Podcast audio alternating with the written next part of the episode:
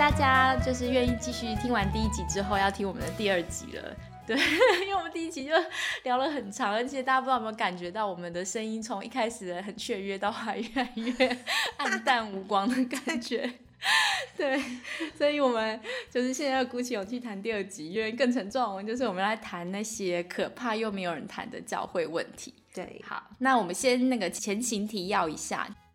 呃，我们上次提到，就是发现教会好像有一种白目关怀法，就是当别人袒露他的脆弱啊，好或他的无力啊，他的某些需要的时候，就会出现一些很让人匪夷所思的回应。哈，比方说，就是哎，他说他很累，然后就跟他说你要做更多，好，好像很多的劳力剥削，然后就把他的困难就是非常的简单化，你不够啦，你信不够啊，信心不够这样子，他忽略了人在当中的感受。然后还有一种就是有人讲出自己的情绪，结果就是回应的人用一种好像赶快带过、切断他感觉的方式，对对，然后或是回答一些感觉非常跳痛、很反制的回应，对。然后我们有讨论说，会不会是因为说话人自己有一些不能安顿的情绪，所以急着丢出一些话。对，那再来就是比较恐怖的，就是那种定罪啦，嗯，就是有一点宗教恐吓，就是啊，你没有生小孩，你没有男朋友、女朋友，就是你服侍不够，对，对，你的聚会不稳定，嗯，对，就是好像就是拒绝其他可能性，用一个很简单单一的归因这样子，嗯嗯。那最后一个就是我们谈的，就是在讲台上有的时候会有一些话语，我们在说的时候，其实没有考虑到听的人的心情，对，好，或是少数人的心情，嗯嗯。那我觉得这种无视人伤痛，又在一个很讲求爱的教会里，其实会让信徒里面冲出现很多冲突感呢，嗯，因为他会不知道怎么协调，就是哎，我们为什么一直说爱，又一直叫别人下地狱，对，然后有的时候好像又包庇一些犯罪者。然后呢，受害者的公平正义呢？如果是你有这些困扰的基督徒，还没有人可以对话的话，一定是很孤独的，就会觉得我信的信仰让我好乱哦。嗯，就是我要怎么整理？嗯。那我们今天要谈就是我们的一些反思，那也是再一次跟听众朋友分享说，我们真的是有有限的，然后这个反思也蛮个人性的，对，但希望有一些亮点，然后你可以多跟我们互动跟回馈。呃，其实这几集节目播出之后，我收到不少私讯，哎。嗯，而且他们愿意讲很多，就是包含他们怎么看，然后蛮多人都说我们好有勇气哦，怎么敢做这种节目？哇，对，我看了他们很有共鸣哦，很有共鸣，然后会贴文章给我看，就是他觉得哎，谁对教会的一些反思很不错，所以我觉得这其实好像形成了一个平台，可以互动交流。嗯，那我觉得大家也不要客气，其实粉丝页大家都可以贴文。对呀，对呀。只要不是分享留言，对对对对对，只要不是那个谩骂或是攻击性的，我觉得都很欢迎，就是可以对话这样子。没错。好，那嗯，我们就提供一下我们个人的看法。那我就列出了几个点，然后欢迎我别人分享的时候，面包可以回应。好好，第一个就是我我在想，就是这种为什么当人袒露脆弱的时候，我们会回的很奇怪。我或是回的好像很一致，一切都是因为信心不够，祷告不够。我在想，可能是我们看一个人，我们会忽略他的个体化，就他有他的独特性。嗯，那举个例子来说哈，就是同一句话哦，可能不同人讲这一句话，他那个那句话的意思听起来就大不一样。嗯。嗯，我我我想到的就是，嗯，比方说像嗯做那个婚姻或伴侣辅导的时候，可能呢很多家人的冲突都是来自于误会彼此的意思嘛。对，所以如果比方说太太说，呃，你都不回家吃饭，嗯，这句话其实可能是一个指责，也可能是一个表达需求。嗯嗯嗯，对，就是我们我们其实要问下去，说想知道他为什么此时需要这样的表达，才能听懂到底太太想跟先生沟通什么。那可能先生他的妈妈跟爸爸的很多争执都是这个，呃，爸爸很妈妈可能很少陪妈妈，所以当先生听到这样的话语的时候，他直接就觉得太太在指控我。好像我怎么样做都不够，我已经付出很多，工作很累，你还就是就是先生会觉得很灰心，然后受伤之后，可能也开始就是新仇旧恨涌上来，就开始想要就是指责太太说啊你自己不也怎样怎样？哦，是更是火上加油的感觉了。对，就是我们听对方那一句话，可能加上了我们自己的经验啊，我们的解读重叠上去，对，或我们的猜测。嗯嗯，所以我在想，有的时候可能教会的人他回应你一句话说啊你要多祷告啊，到底这句话是呃在定罪我们信心不够呢，还是他想到一些事情，他这时候忍不住说了这个？还是他有感受，不知道他为什么要说这个。就是有时候那些话语背后到底是什么意思，我们真的很难懂。那这个是说话者嘛？那当然，我倾诉我脆弱的人说，可能我真的服侍很累。这句话真的是他在抱怨说不想做吗？还是他是真的需要支援？那如果我们没有去问他，好像就里面就会有很多误解来误解去，然后大家说话就会叠堆叠起来那种很。不愉快的，就是互相那个辛苦都没有被理解的感觉哦。嗯，是，就是容易在现在自己的框架还有过去经验去解读别人的意思。嗯，对。我们的文化很重视和谐，所以我们其实有一点疑惑，哎，他怎么这时候说这句话？我们也不敢问，哎。哦。对，好像有可能。嗯嗯，万一我问了，然后好像撕破脸了，他不舒服，那要怎么办？所以那个不舒服就会放在心里。嗯，对啊，就像你刚刚讲那个，我觉得好累。所以那一句里面心里面疑问就是，所以你想要离开这个服饰吗？好像也不敢这样直接问。哎，我我没有想过，所以对，所以有可能那个小组长听的时候的担忧是，他会不会要走？对对。哦，所以其实他鼓励他不要走，你要更多留下来，是也许是他害怕他要离开了，maybe。所以，但是这个话有点可能太直接了嘛，所以不敢。不敢直接问出来。你看，你看，这蛮好玩。光是我们两个对话，我就不会想到这个可能性。真的，所以人跟人真的个体差很多。刚好提说那个撕破脸，不知道大家有没有，就是觉得有对这个词有感觉？我觉得这是一种我们语言的比喻，就是我们中文有很多跟脸有关系的词。嗯，没面子啊，嗯，还有什么？还有什么很丢脸呐？对，就是我们好像蛮重视面子的。是，所以我们的文化是会想要顾全。自己或他人的面子，对我，我觉得其实我们常常觉得在教会里面有一些虚伪，哈，这这种感觉蛮有趣的。就是我在想，会不会是我们在教会外面看到别人虚伪，我们觉得正常啊？比方说公司工作嘛，我不可以就是把情绪外显，这样不专业，好会造成别人困扰。所以我觉得虚伪反正是一个专业的表现哦。但是在教会里就会有一种想要。期待吗？期待这个教会应该是很真实的，嗯，相爱，很真实的盼望，很真实的爱上帝、爱人。如果教会跟世界不一样的话，那那个不一样不就是那个爱跟关心吗？对，同意。好像就是对啊。那我这样来教会跟去别的地方的俱乐部有什么差别？嗯，所以好像任何我们看到那些一点点就是。呃，不真诚或不一致的时候，我们就特别生气，会觉得这太虚伪了，怎么可以信仰是这样？可是因为就是刚刚讲那个不能说破的和谐，我们又没有办法确认，所以里面真的可能有误会，嗯，对，就没有办法核对。就是我其实也有碰过那种牧者，是他他说了一段东西，长辈哦，但是有人去跟他反映，然后他就发现他被提醒了，他他就立刻说，我我来调整。哦，就是我们会预设这个他会不会不愿意调整，但可能是我们自己。比方假设假设我爸爸很威权的话，我可能想象牧师就是一个反正很威权，他说了算。就我也会投射我可能牧师是怎样的人，但当然有可能是真的牧师不一定会接受。但我在想是有时候我们真的缺少那个沟通哈。对，嗯，的确就是没沟通之前就已经先被自己的过去经验受限了，好像就比较没有那个勇气敢再去尝试沟通这样。嗯嗯，对。那面包，你你的观察呢？你觉得这个好像教会没有看重，或是看到每一个人的不一样的这个特性，你有没有看到什么？就你认同这一点吗？我我自己觉得蛮同意的，因为真的是我觉得缺乏那个对话和理解和认识他的全貌，是真的是真的是那个在沟通里面，我们很容易就带着彼此的缺憾离开，然后大家也都不敢说破，所以这个。不说破，就造成这样的东西一直就像脓一样，就一直在那个伤口里面一直不断的化脓，然后越来越严重这样子。对啊，所以其实像我自己现在在带着学生团契，嗯我觉得现在大学生就有这样的面貌。像其实我也听到，我每次跟他们个别一对一的约谈，嗯然后每次都会听到他们会提到他跟哪一个哪一个人发生了一些事情，然后他不舒服的感受这样子。然后我就有问他说：“诶，那你你有这样的感受，你要你愿不愿意直接就是说说看这样？”嗯可是他又有很多的担心这样，所以我就发现说，但是如果哎他们是平辈耶，为什么，他还会平担心？辈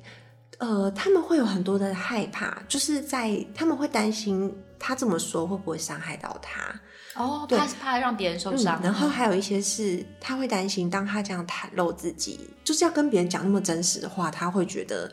很没有安全感吧，又或者是没有把握嗯等等。是对，可是很有趣的是，他们又内心很渴望能够找到真实的好关系，朋友。对对对，但是你知道，朋友的关系是需要互相的、双向的。嗯如果这东西就是你没有双向，就是没有彼此都建立关系的话，就单向就是不可能不可能变成好朋友啊。嗯，对啊，所以就是我自己有观察到那种，就是很渴望那个爱，可是又很怕尝试。其实这个会很可惜耶。嗯。对啊，我觉得那个鲁易斯他对友谊的说法我很喜欢，嗯，就是他说，其实我们很多的我们以为的关系，它可能是一种只是同伴的关系。就我们现在因为一起在这边聚会，所以我们就是、呃，只是一起在这里。所以当我们可能时间到了，或离开教会了，或某个人走了，我们就再也不跟他联络了。哦，所以就会让人很疑惑说，那教会的爱是不是真实的爱？那那鲁伊斯就就提出一个，就是他在解释真实的友谊是什么。他就讲到说，其实真实的友谊是一种灵魂的敞开，就像你讲，他必须真实的说出来我的想法、对我的感受。可是很可怕，敞开灵魂，你不知道对方怎么回应，你好像把自己那个防护罩赤裸，关掉，嗯对对。然后我们在教会之外的环境，我觉得我们都习惯要保护自己。对，进教会的时候，有时候可能刚开始还不不知水的深浅的时候，防护罩关掉的时候受过一次伤，嗯，我觉得就很难再打开耶。对，没错，对啊，所以其实我觉得这这个模式需要被慢慢被练习啊，就是需要被改变。当它可以是一个真实的袒露，嗯然后彼此都能够承认说我们都有不足，嗯但是我们至少我们先练习，先坦诚自己的不足，然后聆听对方，试着听。我觉得基本上只要愿意听，其实就已经可以改善一半以上了。嗯，就算可能暂时没办法改变，但是你知道这个人他重视你，他花了时间跟自己对话，而且他也他也接受了你的状态跟我自己的状态。嗯我们可能暂时没办法有新的嗯模式，没有关系，但至少我理解你在什么位置，这样子，哦，至少我们共存。对，嗯我我之前就是呃在美国的一个教会啊，然后那时候那个教会在讨论一件事情，就是呃简单来说就是两个教会共用一个场地，嗯然后另外一个教会是挺同的，所以他就在门口插了彩虹旗。那嗯呃，我原本我在那个教会是比较传统的，所以有人就很激动，他们就觉得不可以插在我们门口。哦，对，那这就很尴尬了。然后，嗯，教会就觉得那需要对话，所以他就真的办了好几场，让每个人有机会说话。所以有些人他会情绪很激动哦，上去讲很久。可是我觉得我听这个过程，哦，我我没有在现场，我我是听到转述，嗯我还蛮感动，就是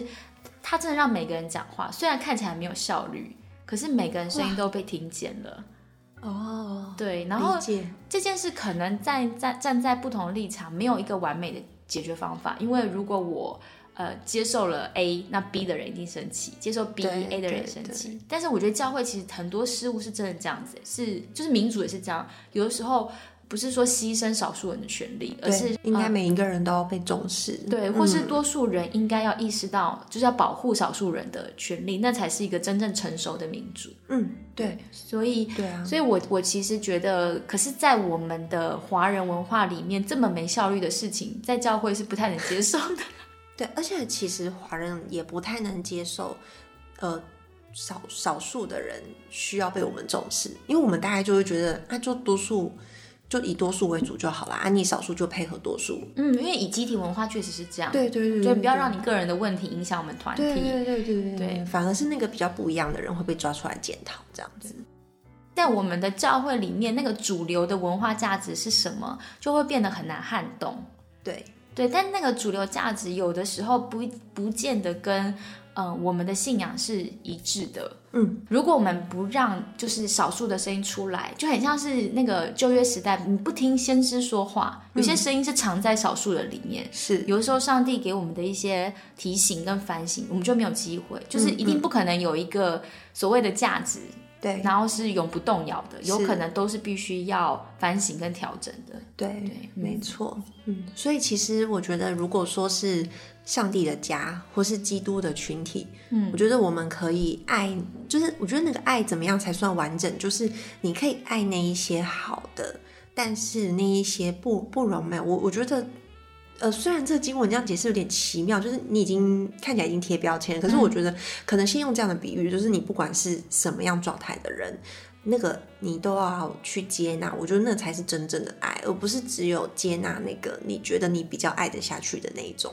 嗯，我觉得我觉得这也是上帝为什么要我们形成教会的原因嘛。嗯对啊，对啊，这样群体才会有意义嘛。对，如果按照圣经说，我们教会是一个身子，有人是手，有人是脚。其实我如果只是手的话，我一定觉得脚很没有用嘛。对啊，我不会有个 全身的比较 舒服啊对，我不会有个全身的视野，知道什呃每一个部分都很重要，才能维持运作。可是既然神是这样子提醒我们，相爱就是不同的人有各有不同的功用，而且要为软弱的肢体添加柔美。我觉得这就是上帝让我们在群体里面去操练我们的信仰。嗯，那我觉得这个过程一定会很不舒服，因为，一定的。有时候这个真的过程会出现压迫啊，嗯嗯，然后会出现受伤。是可是我在想，那个信仰有的时候真的是在这种失望、期待啊、失望，然后再期待，然后再失望的这个起伏过程当中，好像我们的信仰就会变得不会飘在空中、哎。嗯嗯，对，嗯就不我就不敢随便乱讲说，哎，你信心不够，因为我会知道我自己信心很多时候是不够的，我就不会这样随便去指责或定罪别人。嗯，就不是一个很理想的空话，而是就是很实际的去谈我们真实的生活该怎么过，这样。嗯，对啊，然后也很真实面对我们的状态。我们觉得可以爱的时候，我们就就勇敢的去付出；如果我们觉得自己不行，我们也可以很勇敢的表达自己的有限嘛。对，对啊，让无限的上帝去做继续就剩下来的工作，这样。嗯。嗯，我觉得我年轻的时候，就是我会觉得人怎么可以这样，尤其是呃，我觉得他属灵应该比我好的，或者他可能是比较高身份的人，我就会觉得他怎么可以这样？但我觉得我现在真的觉得，啊、每一个人都有那个阴暗面。哦，是对，如果有一个嗯牧者是完美的，他 always 在讲台上表现出就是他是非常的圣洁，他都做到。其实我才觉，我觉得这才值得担心哎。哦，是，嗯，因为因为不可能，嗯对，不可能完美。但是我觉得真的非常就是有生命力的奖章，是他的生命在台上，然后他告诉你他在他的挣扎当中，他依然怎么样去面对上帝。那个那个奖章就是很有生命力，而不是很漂亮的奖章。嗯嗯嗯嗯，对是，那我也我也会觉得，当我越多能够理解，其实人人都有呃受伤或破碎那一面的时候，我才会更深的感受，原来上帝那个道成肉身的爱有多大。嗯嗯，对，所以好像是一个灵性的进程。对对，没错，嗯不过这真的，我觉得需要一点点时间的累积，你很难叫一个就是可能信主或是很年轻的，就是弟兄姊妹去接受这种模棱两可的，然后怎么会有灰色地带的状况？嗯嗯嗯，对啊，一开始的确不容易。嗯，对。后来发现自己也是灰色之后，就会觉得哎，蛮蛮蛮正常的。谁能永远的白，或谁永远的黑啊？对啊，它真的是个路，嗯，一个旅程，需要慢慢摸索啦。嗯嗯嗯我第二个想到的就是教会在看人的脆弱的问题，可能是我们忽略了那个背后的脉络。嗯就是这个人他可能表面只说了一句话，但他背后会有一整套的故事。嗯、我举个例子说明哈，就如果有人说我对这件事已经习惯了，嗯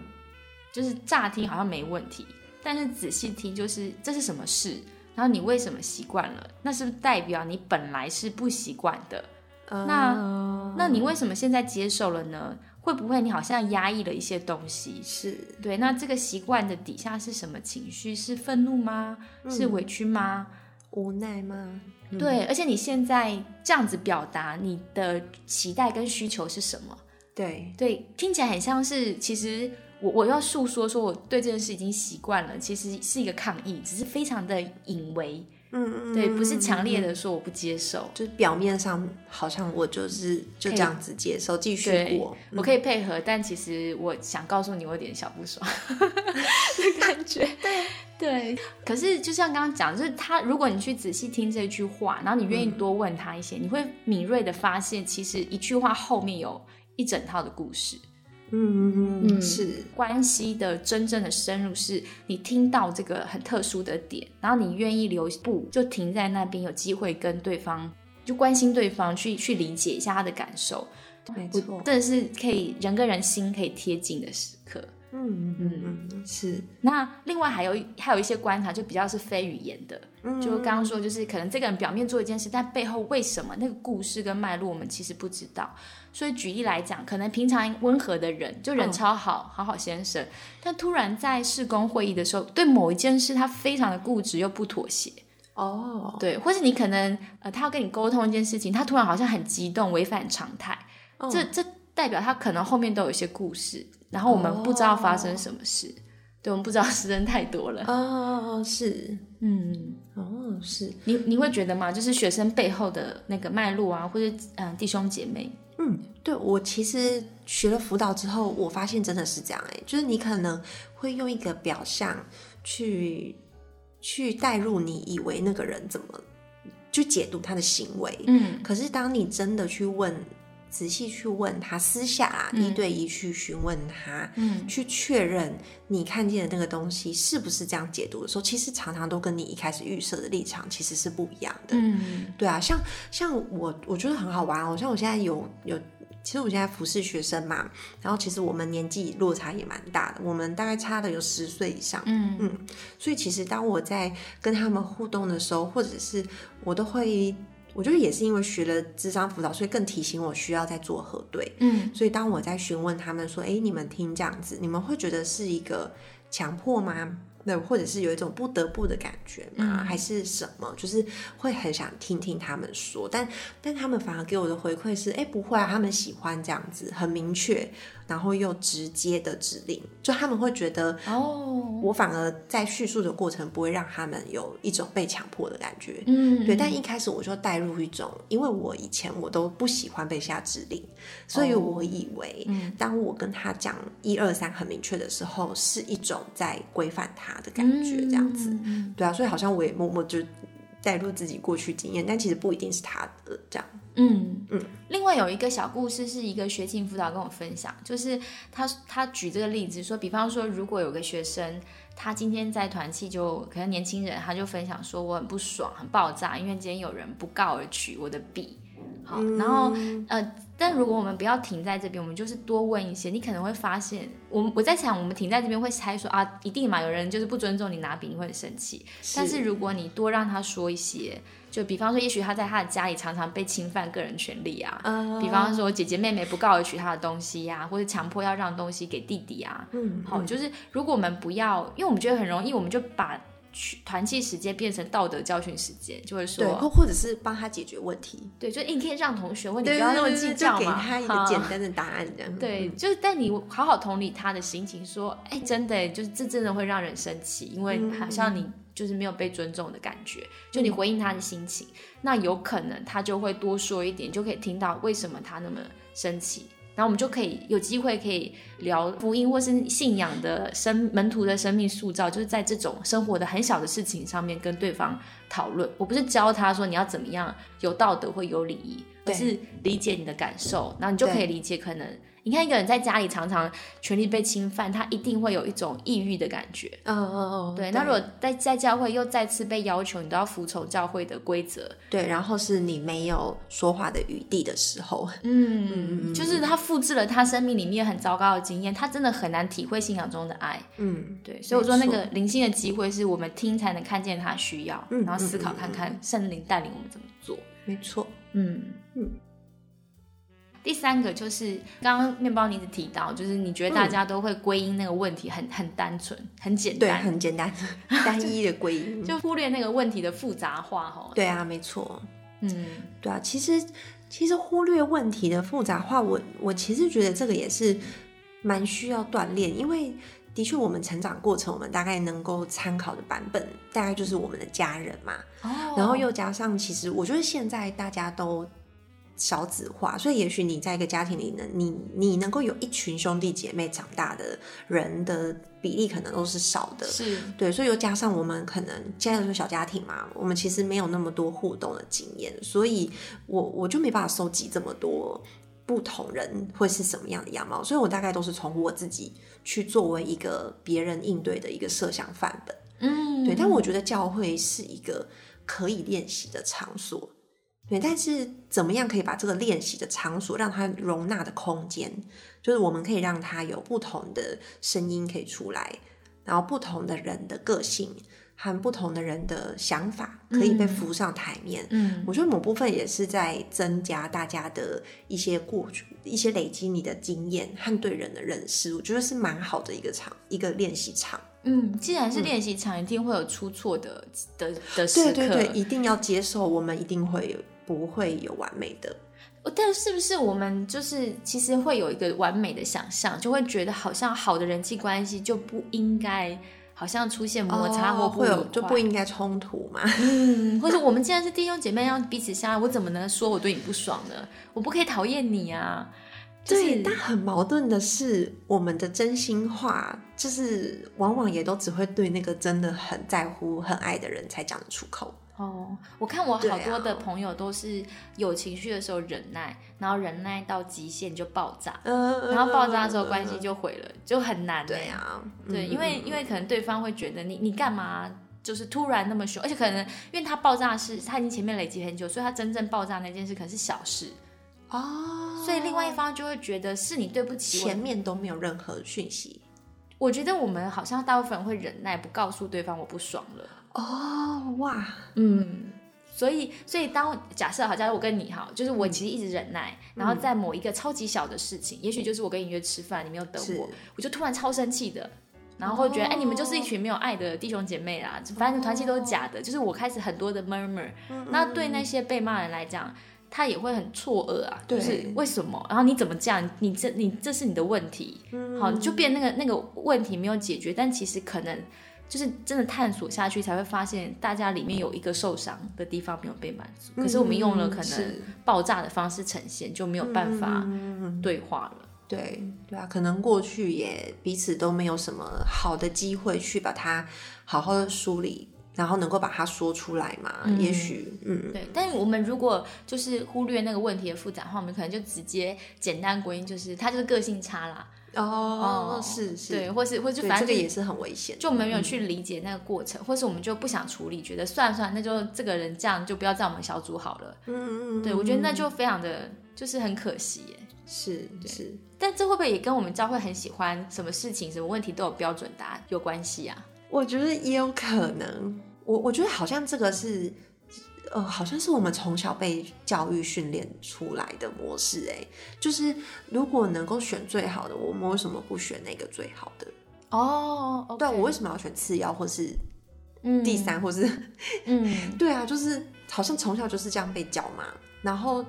老师们也都会觉得我我如果就是宁可选择标准和安全，哦，比较有把握。嗯嗯嗯，好像这个是我们习惯的模式，然后不太敢去冒险嘛，就是这些、这些东西是让我们觉得不习惯的文化，这样子。哎，可是这放在信仰里就很可怕，因为很多的呃伦理问题，嗯。就是它是有情境要考虑的，它是有很多复杂面向的，有很多不同方的意见。对，没错没错。有的时候甚至是暂时没有结论的，或是是。也许我个人对这件事理解不够，我还不能做出的结结论，对，而且有可能各方都有他正确的理论，都有基础呃对的一些部分跟我不认同部分。所以这个时候就是有的时候在伦理学上面就会有一种悬置的状况，就我嗯此时不能下定论，是我必须继续探索。但是这对那个习惯有标准答案的教会文化来讲，就会觉得不行啊。对，怎么可以不知道？我们有圣经，圣经是万事的解答，所以我们一定要在圣经里面就立刻找到答案。是，可是我们有点忽略，就是其实就就以新约来讲好了，很多时候保罗在处理教会的问题，那个书信里面，不同教会他的做法不一样。对差距蛮大的。对啊，对啊，没错。我我其实我自己也有在这个事情上面反思过，哎、嗯因为当你成为一个主事者，或者是你是一个领袖的时候，嗯你需要去承担这一个事件的发生的时候，其实很多时候你会觉得那个个体或者是那一个不一样，其实是很为你的结果带来困扰的。我我的意思是我其实处理一个通则比较快，嗯，对我为什么要处理这么多个案？不要考虑那么多差异。对，因为你要行政快速，还有有效率，嗯就是全部都一样。我就是起头式处理这样，大家、大家都一样标准。对，然后你都不要给我有有什么怨言。如果中间 A A 要一个方案，B 要一个方案，C 要一个方案，说真的是我很麻烦。嗯对啊，所以我自己也是在交换立场过程，我自己在思考说，对，好像的确是不是怕麻烦？那我为什么要因为怕麻烦而牺牲掉这个上帝要我去正重视的这个人的权益？就是如果如果上帝对每一个人都是重视的，那我到底凭什么在里面选一个 牺牲他这样？嗯，我我觉得可能也跟我们教会是组织化有关系，因为嗯组织就要运作嘛，就要大家共同就需要效率，嗯、对，然后可能要牺牲掉一些突发状况。嗯，可是我们会有点忘记，其实教会是一个灵性培育的场所，所以其实那个突发状况，所有我们以为过慢脚步的意外事件，可能都是一个大家有机会信仰对话的那个空间。嗯我刚刚这样听你讲，我想到就是我刚刚提说，我以前其实不太能接受为什么那个美国教会要花那么多时间开议会，哦让每个人讲话，因为有的人他就信主虽然久，可是他的可能你知道他的信仰的知识跟能力还很浅，嗯，对。那有的人是情绪可能很大，就是每个那个差异很大。那我就会想说，那干脆就选个德高望重，就是 灵性最好的，他就说怎么样，这样不是省去大家就是浪费很多口水。花那么多时间。对，可是我我觉得这样听你讲，我觉得其实其实停下来，让就是就算你是灵性或是你的思考比较完整的人，你停下来去听你的弟兄姐妹，他在他的激动里面，就算讲那些东西没有那么有逻辑，可是你听、听可以听进他真正需要是什么。然后你就有机会跟他对话，所以对啊，有时候这是我觉得其实是蛮好的建造彼此的机会。对啊，其实这个就是一个服侍啊，我觉得聆听也是哎、然后用用聆听来服侍对对啊，方。你花你的时间，花你的心力、脑力陪他，嗯，嗯，也不是说好像就是灵性比较高人，只只是他负责服侍别人。神也在这些事件当中都在教我们更多的思考，因为很多时候我们太逻辑，也会忽略了情感的需求。对，嗯，是对。但你真的是听人讲，你看到一个人情绪的时候，他会很清晰的提醒你，就是到底什么是关系，跟我要如何在很困难的状况下学习彼此相爱。是，对我听你上次聊说，你的学生开玩笑说我们都在假装相爱，我就对这句话 对，很有感觉。对啊，你要不要聊一聊，就是为什么就是年轻的世代会觉得教会有时候是大家是来假装相爱啊？我我觉得这个是建立在，其实我花很多时间跟他们建立关系，嗯也是也是花了一年半的时间才，我才发现原来他们一直过了这么久才开始可以说真话，而且其实说真的，我觉得我的角色也是一直是很辅导陪伴的角色这样子，对。然后其实这一件事情也是因为他们有一些冲突，嗯。嗯然后其中有有一些人，他们就在谈，其中就是有有一个 A 造成了 B、C、D、E、F 人不舒服这样子，嗯嗯对。理性上知道我们包容，嗯可是那个包容是一种我们隐瞒自己的不舒服，嗯。然后受不了人就走了，嗯，还可以承受的人就留下来。可是大家都知道，大家都心照不宣，那那个人有问题，这样、那个。A 本身不知道呃，几乎是没有人会告诉他的。哦，哎，这在很多教会应该都有出现类似的问题。对，然后我就跟他们听他们在叙述这一些，那我就反问了他们一个问题，就是那你觉得你觉得这样是爱吗？这样，嗯对，然后他们就回我说，对啊，这个爱。就是如果连这个话都讲不出来，这样就很虚伪。这样，他对啊，他就说，那我们希望爱不就的那个爱听起来很假这样子。然后我再问深一点，就是那你们担心说出来会遇到什么问题？他们就讲到说，他们怕会伤害他，哦，对，一个是怕伤害他，然后再来一个就是怕他打击太大，嗯，就是一瞬间会让他觉得他以前建构出来的自信会崩塌什么的。嗯，就是我们想为对方好，但有的时候就是我们大家都知道我们对他不爽，这个对。这个事情如果对方知道，是不是是一个更大很残忍的事情？对，所以就是会发现他们在当中那个对那个爱其实很冲突和矛盾。哦，嗯嗯，他们理性上都知道爱应该要很真诚，嗯要能说出来，可是他们又怕伤害他，但是他们又觉得信仰群体就是应该要爱啊，就是要有爱的群体，让人看见真的是爱，然后愿意来这样子。嗯嗯，哎、我觉得耶稣啊，他对他的门徒有时候讲话也蛮狠的，就是你这对，魔鬼，很直接。就退去，或是与你何干啊，关你屁事啊！就是，可是，可是我相信，就是最最常被他骂的就是彼得，彼得却对耶稣的爱非常的，就是很清晰耶。嗯嗯，所以嗯是不是其实所谓的爱，不是像我们就是华人文化想的以和为贵，我包容才能让对方知道我爱他。有时候爱是我我知道，呃，我让你不舒服，你让我不舒服，但我们两个我就是坚持不放弃我们的关系。对其实对这这更让人感动对啊，。实际上你对他的付出，那些呃平常生活那个行动，其实那个也很重要哦。嗯不不是只有口头，而是当你愿意跟他沟通的时候，你是用什么态度？你的动机是什么？你不是为了要指责他，嗯或者是你不是要显出哦我比较好，你比较烂这样子。嗯就你动机是真的是为了他好，或是为了我们的关系可以好一点，然后我们可以找到新的比较舒服的互动模式走下去，这样。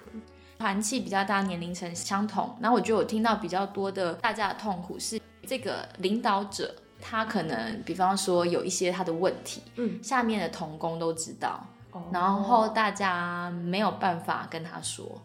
就忍，然后大家会觉得这个就叫做爱教会。啊，好，可是可是这个忍耐就是等于是我的愤怒不能出来嘛。我的愤怒不能出来的时候，有个这么强的情绪能量的时候，那个能量是不会消失的，它就会转移到别的事情上，哦嗯，就开始消极反抗啊，对，我不配合啊，就是就有很多怨气。是对我觉得那个长远对教会的伤害还蛮大的耶，对，可是确实很难，因为尤其是对主事者，你要由下面的跟他提说，哦，我们觉得有哪些困难的时候，其实主事者有可能在这个就是没面子跟防卫的机制下面，他更生气。对，的确是，所以我觉得这可以体会，就是呃，当我们有时候只是一个童工的时候，我们就会觉得我我其实没有力量能够一个人对抗这整个系统是。嗯，对啊，我我觉得我真的觉得这个蛮需要专业的协助哎，因为有的时候你都是当局，就当局者迷呀、嗯你要去怎么样，就是你怎么样的交换角色，或或者是你尽量能够站在他的角度替他想。嗯可是当你是那个事件的当中的相对人嘛，嗯对对对，可能你们在讨论到底谁是受害的这件事情上，你很难真的很中立、很客观的去好好的谈。那如果真的发生这样的事，其实真的就要找专业的去求助。嗯，对啊，你要么就是去各自去做一些物谈或是智商的帮助，要不就是直接去找第三方，你觉得是他真的可以很公允的来帮助教会对，协助你们协调，而不要是关起门来，然后不敢讲，然后又自己乱处理这样子。嗯对啊，那个很可怕哎。其实我我觉得我我陪伴比较我都有了，两边都有，包含主事者或者受伤的童工。我有发现一件事，就是刚刚说那个受伤的童工隐忍，然后他很容易出现一种自我攻击，就会觉得是我不够爱教会，嗯是我不够忍耐，我不够顺服。然后他就有点混淆了，因为他的等于是他的神学观，他怀疑他的正确判断，因为也许这个他被不尊重的对待是一个事实，哦，对他们的沟通确实有问题，是需要处理的，真的有的那个困境，他就忽略这个客观事实，然后开始一直自我检讨，然后同时也会心软，因为我觉得其实教会大家还是非常重视彼此，所以就算你的牧师很强势好了，你心中也理解，其实有时候牧师是很脆弱的，你也舍不得，就是好像真的戳伤他，嗯，所以童工就会卡在那个中间。哦，对我听不管是呃师母也好，牧师也好，很多就是受伤的童工是因为爱他们的 leader，所以他就嗯决定我不要伤害他，我就自己忍。可是忍到后来，可能跟神之间，因为你可能生闷气的就是神哎、就是神你怎么一直不出手，我都忍了那么久。对啊，但是我我真的觉得一直隐忍不是什么好办法哎，因为你等于是强化他那个行为，还有自己会受伤。对对对对，因为就是如果你早一点告诉他，说明他还会有意识。可是如果你都一直忍住不跟他讲，一直到最后面，可能你忍无可忍就大吵了吗？那又或者是他真的是病入膏肓，完全没有病逝感，他就变得超糟的状态。我觉得这这么温柔 受伤的童工，通常都自己默默离开，然后立德都不会反省，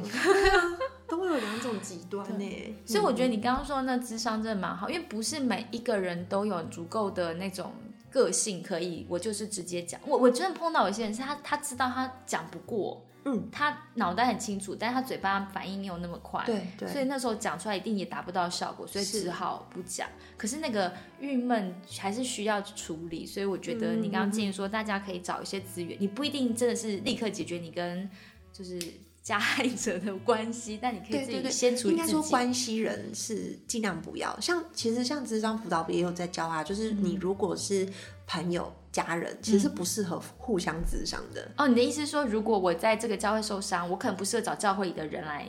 就是我去找他倾诉，可能会增加困扰，是吗？我我觉得倾诉可以，但是如果你需要一个更好的解决，或是更积极的一个介入，真的是解决一个很大的问题的话，我觉得真的需要向外求助，这样可能会比较理想。这样。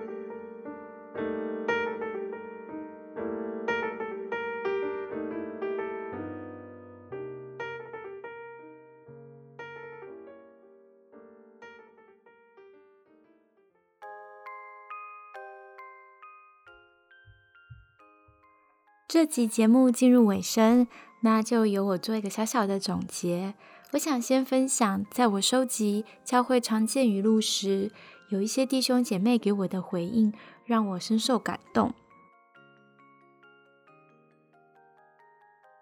最常在教会听到的一句话，可能会是“我会为你祷告”。这句话听多了之后，有时候真的会感觉像一种客套话。表达话题告一段落喽，我们聊的差不多了，该据点了。那也有弟兄姐妹表示，其实说出这句话的自己也会有一点心虚，因为有时真的会害怕忘记为对方祷告。我另外收到一位弟兄对这件事情的反思，我觉得很有收获，分享给大家。他说：“代祷呢，是参与。”另一个弟兄姐妹生命的方式，也表示自己是很看重团契伙伴的需要，所以不应该把代祷变成一个代办事项，这会变得非常的可惜。祷告是深刻属灵关系的呈现，所以为他人祷告就是一个具体的实践。不知道你有没有长期为你所爱的人，嗯，祷告的经验？其实，在你为他祷告当中，真的会看见上帝在他的生命里动工。如果我们很幸运的话，也会看见事情是怎么样可能改变的。此时，不只是我们祷告的弟兄姐妹经历了神迹，我觉得带祷者也一样信心被激励。这是一件非常美好的事情。所以，虽然在教会可能会继续常常听见这句话，但不再只是一个代祷事项，而是真的我们愿意参与对方的生命。另外，有人提到有一些句子呢，是嗯比较像是呃自然的句点哈，比方说上帝有他的美意，你要交托给主，好像不知道说什么的时候，我们很容易抛出这两句话。但是听的人呢，他们写下他们的 O.S 是：换了你遇到，你还能这么轻松说出这样的话吗？真的能这么简单要交托给主吗？所以有人说这些话听起来很常在口头上，好像是要关心你，但没有真正要开启话题，只是当做一种结束与使用，所以就会让人感觉这是很空洞的安慰。没有实质的帮助而且还有敷衍的感受。我觉得这些反思都非常的深刻希望对大家也有所启发。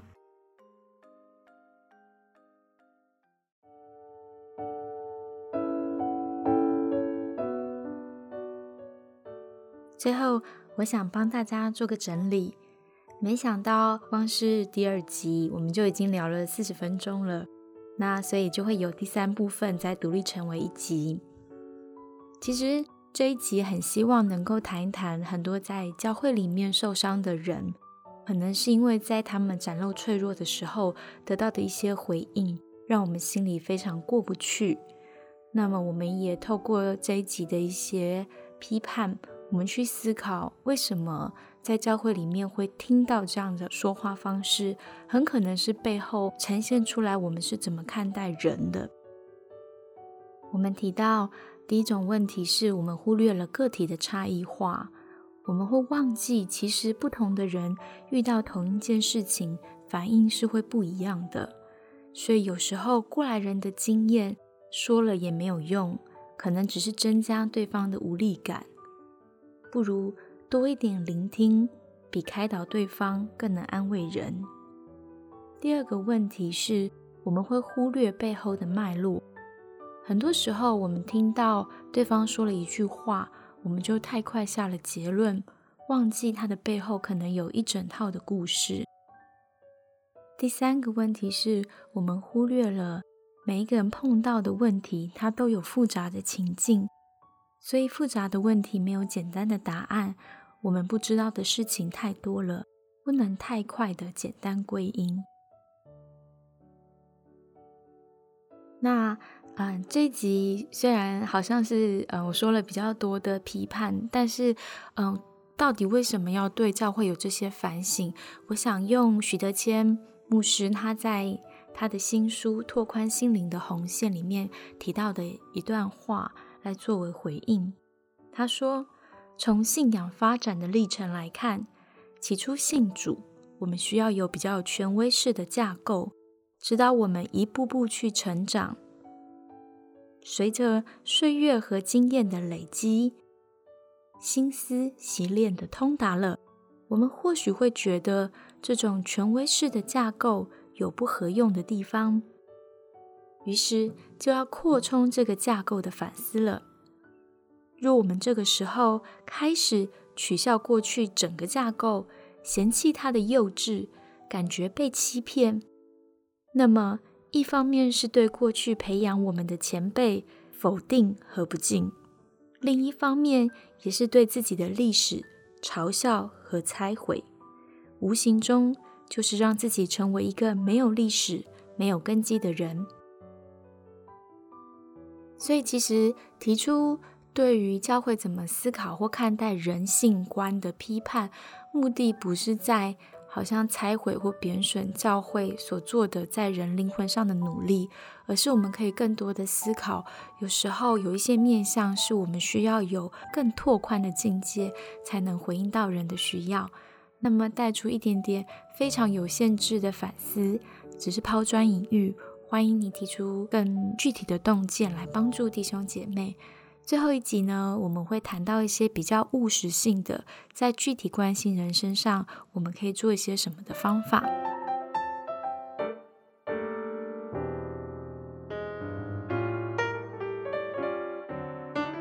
敬请期待下集哦。